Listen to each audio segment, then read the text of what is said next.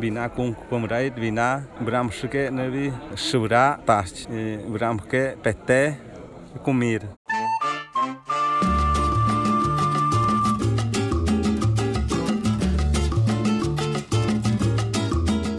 Das war Renato Marone. Er spricht Bina.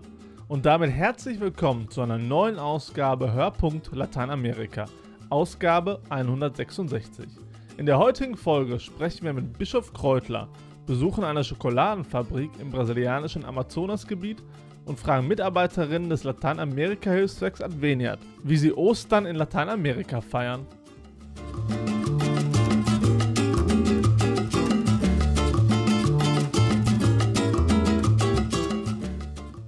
Erwin Kreutler war von 1981 bis 2015 Bischof von Xingu, der flächenmäßig größten Diözese Brasiliens.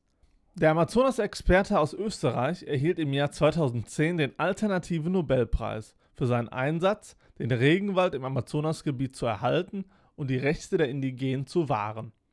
Heute genießt er seinen Ruhestand, wobei genießen vielleicht das falsche Wort ist.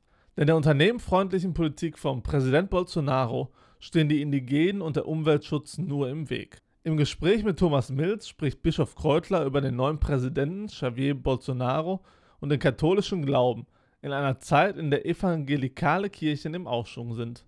Präsident Bolsonaro ist zwar Katholik, vertritt aber evangelikale Positionen. Zurzeit setzt sich in Brasilien auch durch das Reichtum anerkannt werden soll, die katholische Kirche hingegen setzt sich immer wieder für die Armen ein. Wie sehen Sie den Umschwung in Brasilien weg von einer katholisch geprägten Gesellschaft hin zu einer evangelikalen? Die katholische Kirche vertritt natürlich nicht die Armen in dem Sinn, dass sie in der Armut bleiben sollen, sondern die Armen sollen sich verbinden untereinander. Wir haben das in den kleinen äh, christlichen Basisgemeinden haben wir das immer wieder erlebt, dass die Leute die samaritanische Dimension lernen und leben. Die samaritanische Dimension, das heißt, ich sehe den anderen in Not und Elend und ich will helfen. Aber es gibt auch die prophetische Dimension, die sagt, ich möchte hinterfragen, warum sind diese Leute arm? Und da, da werden wir drauf kommen, dass die Strukturen und das System, in dem wir leben, nicht gerecht ist. Dass dieses System Leute ärmer macht und die Reichen reicher auf Kosten der Armen, die immer ärmer werden. Das habe nicht ich erfunden, sondern der Papst Sogar Johannes Paul II. hat das gesagt. Und da, da ist die katholische Kirche auf der Seite der Armen im Kampf um ein besseres, menschenwürdiges Leben. Mit anderen Worten, im Kampf für die würde des Menschen und für die Menschenrechte. In Brasilien wird der katholischen Kirche immer wieder vorgeworfen, marxistisch zu sein. Kompletter Unsinn. Ich meine, ich, bin seit 54 Jahren hier, bin 38 Jahre Bischof, ich kenne alle diese Gemeinden, da wird nie darüber gesprochen. Natürlich heißt die, die, auch die Soziologie heute, die nimmt äh, bestimmte äh, Errungenschaften aus dieser Richtung wahr. Aber das heißt absolut nicht, dass wir das äh, Gottesbild ge geändert haben oder dass wir marxistisch angehaucht sind, dass die kleinen Gemeinden so etwas wie Keimzellen für, für äh, den Kommunismus, so marxistischen Kommunismus sind. Das ist kompletter Unsinn komplett. Und das, sowas sagt man in, in, in Europa. Ich habe das hier nie so erlebt. Im Gegenteil, ich habe Leute kennengelernt, mit ihnen lebe ich heute noch, die diese Dimension einfach leben, wo es geht um die, wie gesagt, die, die samaritanische Dimension der gegenseitigen Hilfe. Es geht um die prophetische Dimension, dass wir miteinander kämpfen um ein besseres Leben. Nicht nur, nicht nur in der Zukunft, nicht nur im Jenseits, sondern hier. Und es geht um das Familiäre, wir gehören zusammen und es geht auch um die kontemplative Dimension, die betende Dimension. Das ist eine Basisgemeinde. Und da habe ich keine Erfahrung gemacht, dass die marxistisch angehaucht sind. Aber macht Ihnen das Sorgen, dass die Diskussion in dieses Fahrwasser gerät, dass dieses Feindbild aufgebaut wird? Dieses Feindbild ist aufgebaut worden und jedes Mal, wenn ich in Europa bin, kämpfe ich dagegen an und sage, das ist einfach nicht wahr. Und ich weiß nicht, woher das überhaupt kommt. Es gab natürlich überall, gibt es Exzesse, gibt es, gibt es äh, Auswüchse, aber die haben mit unserer Theologie, auch die Theologie der Libertation, der äh, Befreiungstheologie, nichts zu tun. Es geht nur um, den, um das Instrumentarium, wie können wir diese Gesellschaft heute verstehen? Wie können wir verstehen, dass Leute ärmer werden, während andere steinreich sind? Das, das fragen wir uns. Das ist das Prophetische. wenn ich, äh, wenn ich äh, daran denke, warum sind diese, irgendwas ist da passiert. Dass Leute das ganze Jahr arbeiten und schuften und am Jahresende genauso viel oder weniger haben wie am Jahresanfang. Ich meine, das System ist da falsch und da kämpfen wir dagegen. Wir möchten eine äh, soziale Gesellschaft in diesem Sinn, dass alle Leute Recht haben und in ihrer, ihrer Würde respektiert werden. Und ob das mit Marxismus was zu tun hat, dann war Jesus auch einer.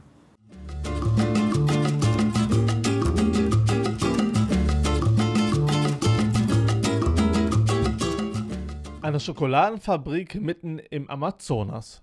Was sich wie eine Disney-Geschichte anhört, ist für die Bauern nun Realität geworden.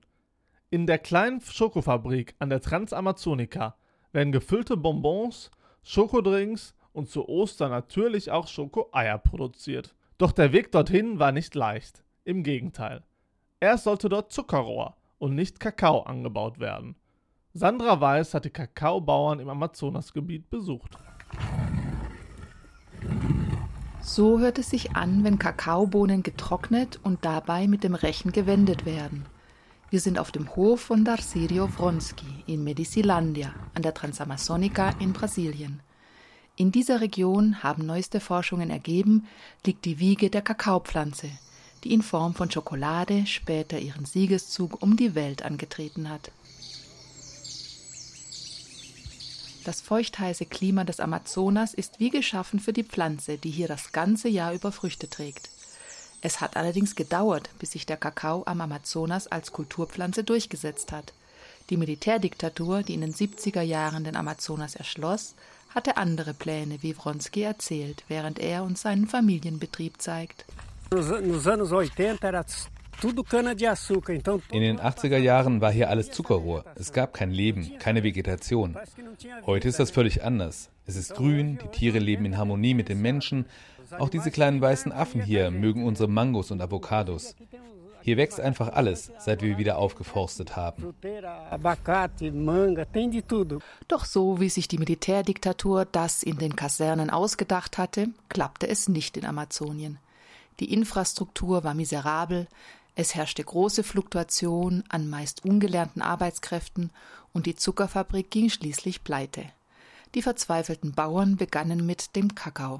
Doch auch das war kein Zuckerschlecken, erzählt Ademir Venturin von der Kooperative Copa Trans. Der Kakaoanbau in Brasilien war ursprünglich im Staat Bahia angesiedelt.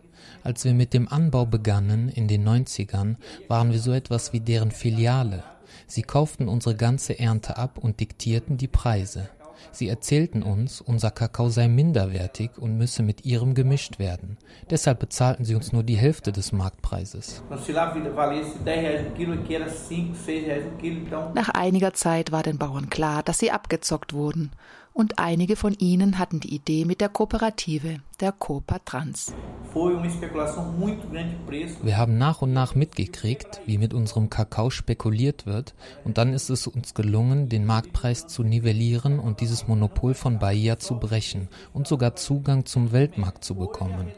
Heute hat sich die Situation umgedreht und die Experten sind sich einig, dass der weltbeste Kakao aus dem Amazonas kommt que o melhor cacau do mundo está localizado na Amazônica. Die Kooperative Copatrans aber hatte noch größere Ambitionen, denn der Kauf von Kakaobohnen, selbst wenn es die weltbesten sind, gehorcht Weltmarktkonditionen. Das heißt, es bleibt sehr wenig bei den Produzenten hängen. Daher träumten die Bauern von einer Schokoladenfabrik. Heute ist dieser Traum Wirklichkeit geworden. Die Kooperative hat dank staatlicher Finanzierung eine kleine Schokoladenfabrik an der Transamazonica. Cacao Way heißt die Marke. Gefüllte Bonbons, Tafeln mit verschieden hohen Kakaoanteilen, Trinkschokolade und zu Ostern natürlich Eier sind im Sortiment. Im Bundesstaat Pará besitzt sie ein halbes Dutzend Läden in Franchise und sogar aus dem fernen São Paulo trudeln besonders jetzt zur Osterzeit Bestellungen ein. Die Kooperative setzt auf Qualitätskakao. Davon profitieren Familienbetriebe und Kleinbauern, wie José Antonio Federici erzählt. Eu tinha uma pequena propriedade num travessão, numa terra ich hatte eine kleine Viehzucht, weil der schlechte Boden nichts anderes hergab. 25 Jahre habe ich mehr schlecht als recht überlebt mit meinen 150 Hektar. Mit 25 Hektar Kakao und nach acht Jahren in der Kooperative habe ich mehr Gewinn erzielt als die ganzen 25 Jahre zuvor. Daher bin ich überzeugt, dass wir Familienbetriebe nicht Unmengen an Land brauchen, sondern dass ein kleines Stück reicht, wenn man es richtig bewirtschaftet und die Produktion weiter verarbeitet, so wie wir. Früher war ich auch schon in anderen Kooperativen, aber die meisten Mitglieder wollten nur das schnelle Geld oder billige Kredite. So funktioniert es nicht. Ich zog mich zurück, aber das war auch keine Lösung. Daher war ich gleich mit dabei, als Ademir mich ansprach, um die Kakaokooperative zu gründen.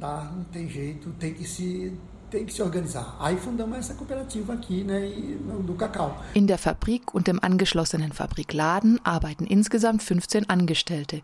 Viele davon entstammen den Bauernfamilien. So auch die Ingenieurin Elia Felix, die heute die Qualitätskontrolle leitet. Die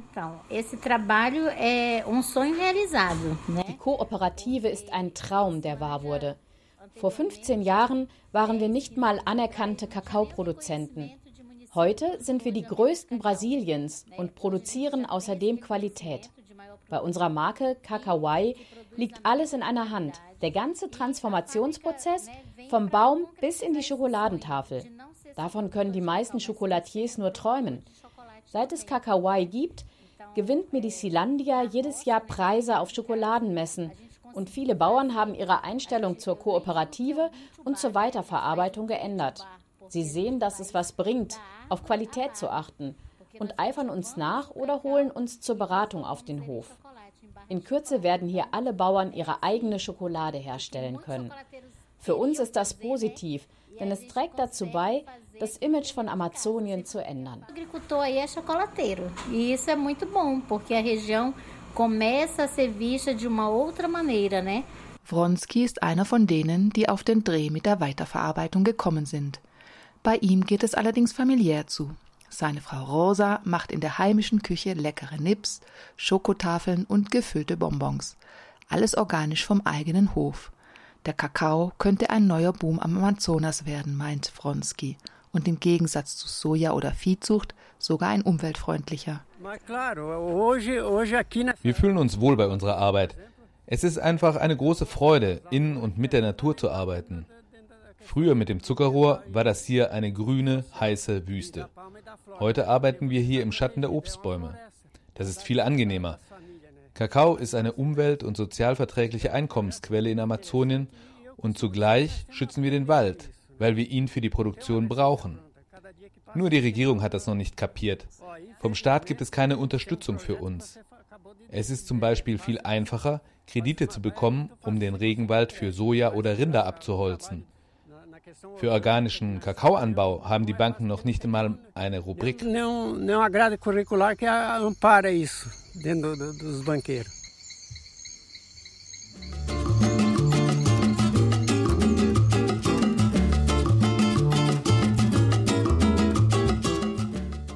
Ostern in Lateinamerika.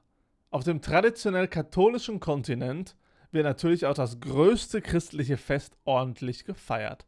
Wir haben die Mitarbeiterinnen des Lateinamerika-Hilfswerks Adveniat gefragt, wie Ostern in Argentinien, Bolivien und Brasilien gefeiert wird.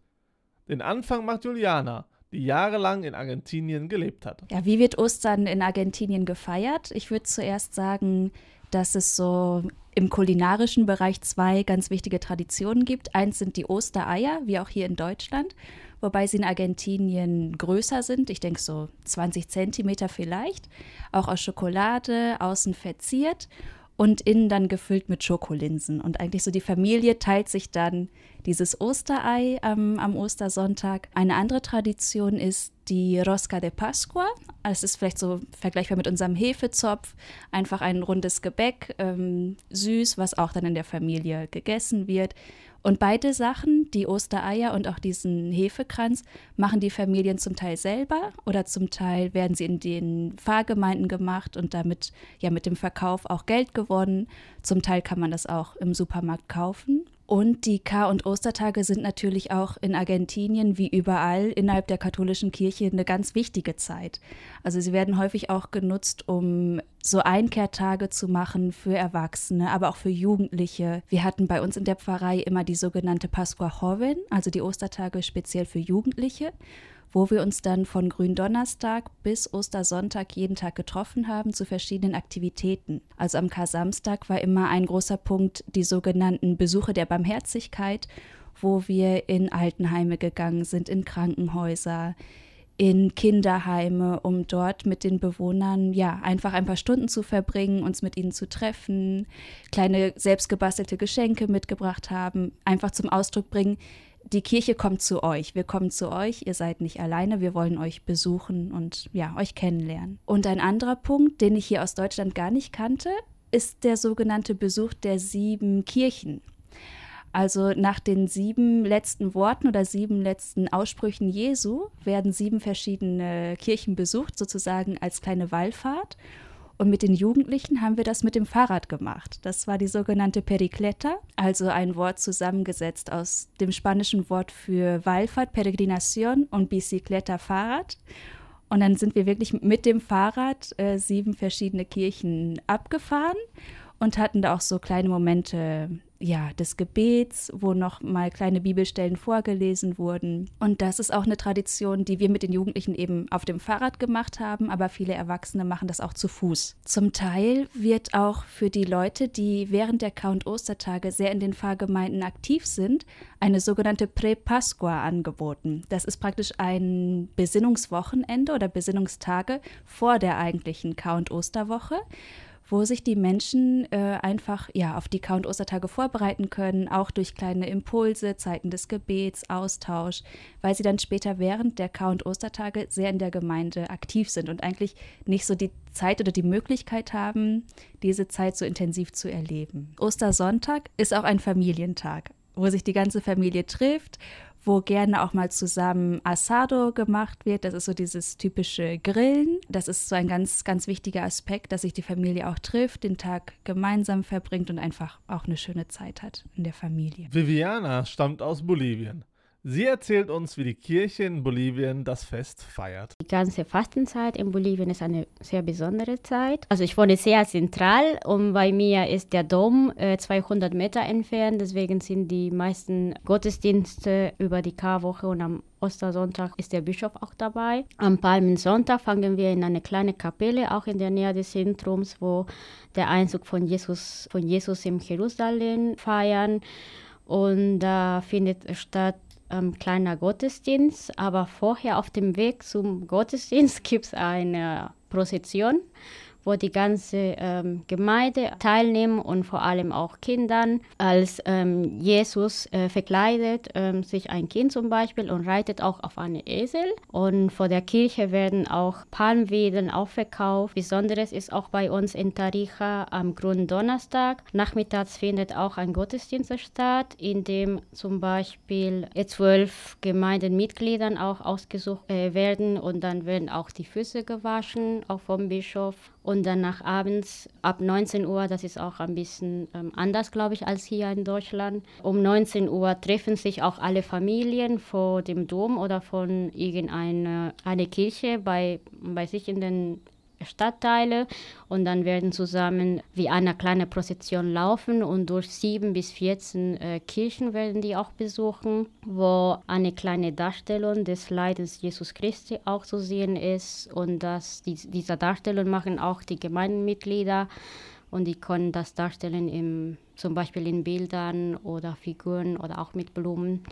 Und das ist von 7 Uhr abends bis Mitternacht und ist auch eine sehr besondere Zeit für die Menschen, dass sie als Familie zusammen dahin gehen und eine Zeit zu reflektieren haben. Der feierliche Eucharistie an dem Osternsonntag, da werden wir auch zum Beispiel in der Kirche um 5 Uhr schon anfangen mit dem Gottesdienst und da ist, das sind über 300 ähm, Männchen da. Und das ist aber auch sehr, sehr schön mit traditionellen Liedern aus dem Dorf und mit traditionellen Trachten. Man wird auch gesungen und ja, die Auferstehung Jesus Christus auch gefeiert. Das ist auch sehr besonders.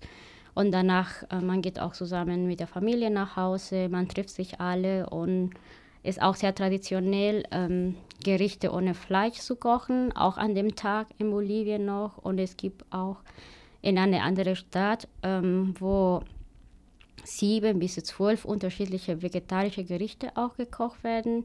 Und die Familie oder jeder hat auch eine Gelegenheit, eins, eins davon zu probieren oder zu schmecken. Eine weitere Mitarbeiterin bei Adveniat direkt aus Lateinamerika ist Anna. Sie stammt aus dem Nordosten Brasiliens. Auch in Brasília wird das Ostfest groß gefeiert, insbesondere in den Landkirche, wo die Kirche immer noch einen sehr hohen Stellwert genießt. Ist es seit langer Tradition, die Leiden Christ als Open-Air-Theaterstück zu inszenieren. Unser landestypisches Ostergericht ist Stockfisch. Schokoladen-Ostereier zu verschenken hat auch bei brasilianischen Osterfest eine lange Tradition. Sie werden diversen Größe und Geschmackssorten angeboten.